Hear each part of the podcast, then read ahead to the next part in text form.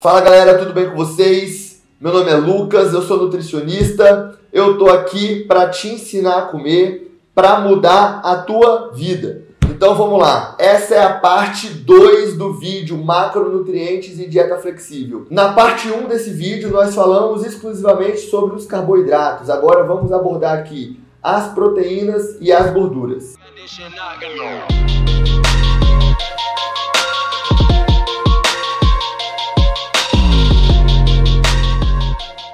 Pessoal, vamos falar então sobre as proteínas. É um macronutriente aí bem adorado, bem querido, principalmente por praticantes de academia, por praticantes de atividade física.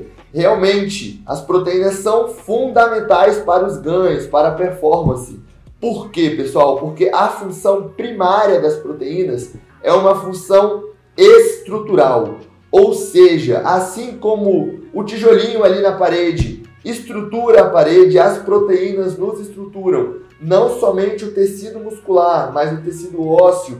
Todos os tecidos do seu corpo são estruturados por proteínas, beleza, pessoal? As proteínas desempenham diversas funções no nosso corpo, além das funções estruturais. As proteínas também fornecem energia, tá, pessoal? É macronutriente, fornece 4 quilocalorias por grama assim como os carboidratos. É importante dizer, pessoal, que as proteínas também desempenham uma função de transporte. Por exemplo, a albumina, a proteína albumina, né, não é a albumina do ovo ali, seu animal, é a proteína albumina do teu corpo. Ela é responsável, por exemplo, por fazer o transporte de fármacos. Então você toma ali teu remédio, e, e, e, a albumina é uma proteína de transporte que vai pegar essa droga e levar ali para o sítio ativo. Beleza? A ferritina, por exemplo, é uma outra proteína de transporte que vai ali fazer é, o transporte de ferro no teu sangue. É importante ali, é até um marcador nutricional importante, é uma proteína também de transporte. Pessoal, as lipoproteínas, ou seja, lipo de gordura e proteínas. Existem lipoproteínas que fazem o transporte é, das gorduras em suas diferentes densidades, como LDL, HDL, VLDL, então, pessoal, as proteínas desempenham diversas funções no nosso organismo, beleza? Não é só para te deixar forte, é para te deixar forte e saudável. Pessoal, diferentemente dos carboidratos, as proteínas são formadas por carboidrato, hidrogênio, oxigênio e o que diferencia quimicamente é um composto nitrogenado. Então, as proteínas possuem nitrogênio na sua estrutura química. Pessoal, entenda de uma vez por todas as proteínas. Vamos lá. Vamos falar de proteínas, de alimentos e de suplementos. Então, o que é uma proteína? A proteína no nosso corpo é uma molécula que desempenha uma função, tá? Uma função específica. Mas vamos lá, vamos lá. Você vai comer um alimento fonte de proteína. Não fala, vou comer proteína. Não, tu come sempre um alimento. O alimento pode ser fonte de proteína, carboidrato, gordura. Então você vai comer um alimento fonte de proteína e o primeiro passo você vai ingerir. Primeiro passo, ingerir. Segundo passo, digerir, quebrar esse alimento. Depois, terceiro passo, absorver esses nutrientes e o quarto passo, metabolizar. Beleza? Então vamos explicar aqui esse caminho das proteínas. Primeiro passo, vou comer aqui um filé de frango. Pronto, comi o filé de frango. Então eu ingeri, meu, meu estômago ali, né, a, a, as enzimas vão digerir ali aquela proteína, aquele alimento, para a gente poder absorver.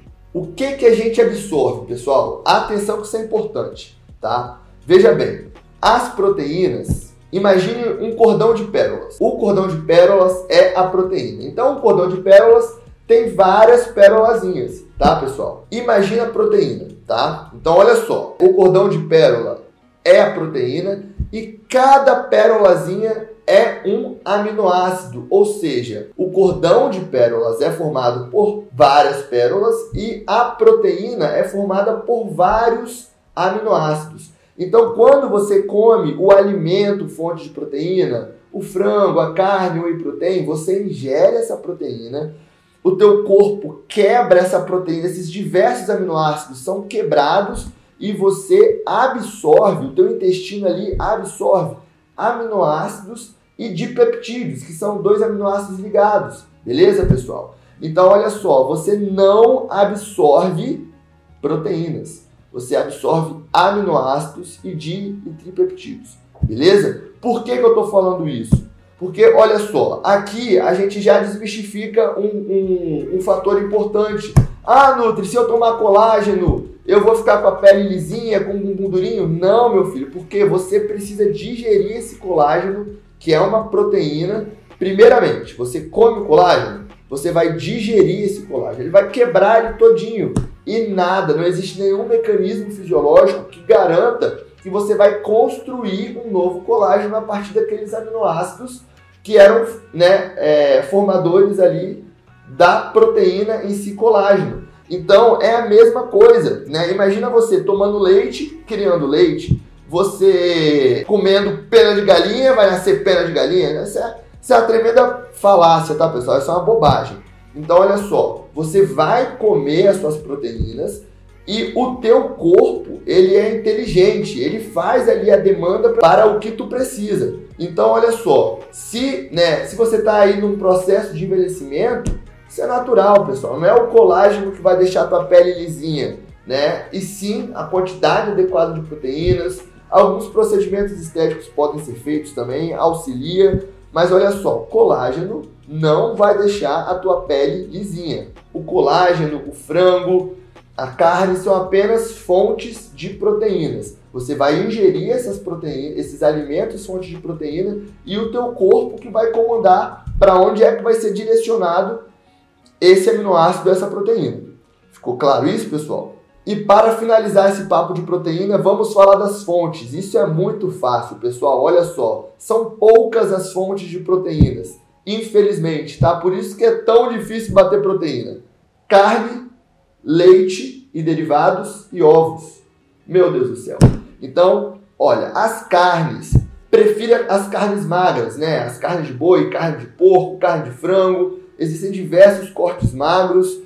Os ovos, pessoal, também são fontes de proteína, mas também são fontes de gordura e leite derivados. Então, leite, queijo, iogurte são fontes de proteína. Existem alimentos vegetais fonte de proteína? Não. Existem alimentos vegetais ali naturais é, fontes de proteína? Não. Muito embora exista a proteína da soja, mas não é ali um alimento in natura. É a proteína ali texturizada da soja, é a parte proteica da soja. Os vegetais, pessoal, eles contêm proteína, mas eles não são fonte, não são alimentos fonte de proteínas.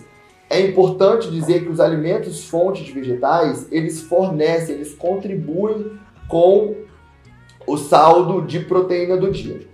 Beleza, pessoal? Mas os alimentos fonte são carne, leite e derivados e ovos.